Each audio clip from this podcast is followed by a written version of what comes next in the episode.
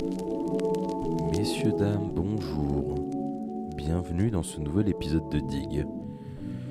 Si vous êtes un peu passionné de son, vous avez dû le voir passer à la mi-novembre. André 3000 sort un nouvel album. Putain, mais j'ai explosé de joie pendant 5 secondes. Parce que c'est un album de sa nouvelle passion depuis quelques années, on le voit un peu de partout. De flûte, Maya, bambou, traversière et tutti quanti.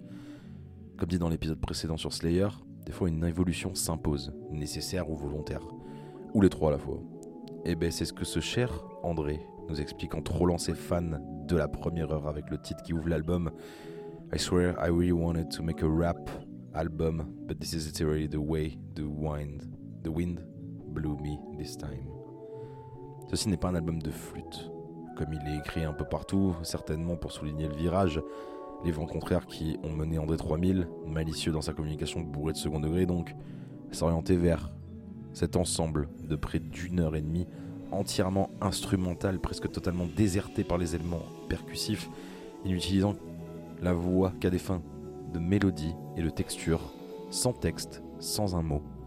Il s'y trouve de longues plages, certaines minimalistes, d'autres très fournies, durant souvent plus de 10 minutes, que les désireux de catégorie n'hésiteraient pas en 2023 à classer dans le genre jazz, voire ambient jazz, voire même un peu free jazz. Depuis plusieurs années, André 3000 s'est rapproché de la scène alternative, jazz notamment, de Los Angeles, celle de Venise plus exactement. Auparavant encore, il jouait de la flûte dans la rue, dans des cafés à l'improviste. Ses prestations ont commencé à attirer, à attirer les curieux, les fans, puis les musiciens, comme Carlos Gabriel Nino, qui l'a invité à souffler dans son instrument désormais fétiche sur le titre Conversations en septembre 2023. Celui-ci aura une importance capitale dans le retour discographique d'André 3000. Pleupé de grelots doucement frottés entre les mains et de fausses pistes, New Blue Sun est un album tapissé de simplicité. Dans son premier quart d'heure, mise en condition avant l'exploration mystique que représentent les titres comme The Slang World Pussy Rolls Off the Tongue with Thor Better Is Than the Proper Word Vagina, Do You Agree?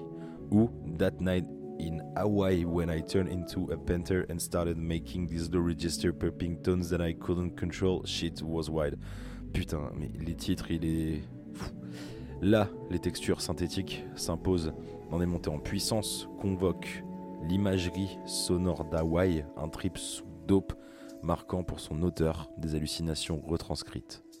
Lorsque les percussions retentissent, ce n'est pas pour incanter les paradigmes hip-hop, loin de là, plutôt les tampons, cérémonies bouddhistes, base à une improvisation intense. Les voyages d'André 3000 se développent, s'entendent. New n'est pas une passade ou un coup d'essai. Il est le résultat sur bande d'une longue mutation artistique, nous mobilise le second degré si cher à la musique d'Outcast que dans les noms de chansons. Surprenant tant il laisse penser à ce que le musicien a anticipé des réactions béates des fans, de critiques sûrement, comme s'il s'excusait de ne pas avoir rempli le cahier des charges. Nombreux sont ceux qui ont cherché physiquement André 3000, le disparu durant 17 ans. Le voilà donc, errant dans une nouvelle famille musicale, semblable à celle que représentait la Dungeon Family. En son temps, toujours nécessiteux de s'entourer, de prendre le temps, traduisant le deuil de sa mère, de son père et de son beau-père en musique, terminant ses morceaux étirés par des bruits de respiration, apaisés donc. Et quand j'ai écrit ça, il y a des interviews qui sont sorties juste après. Le Boog a 48 ans.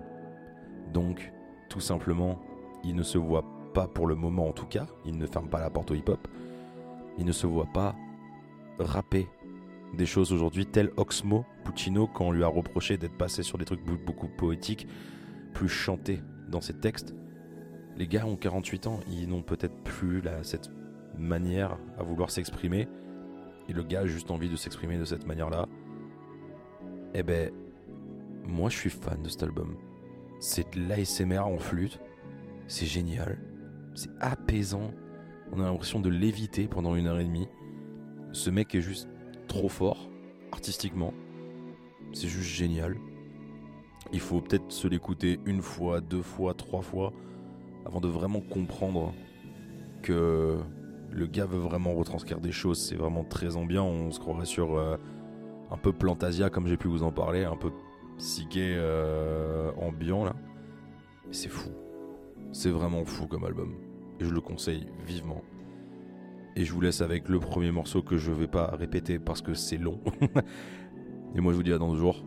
Ciao les potes.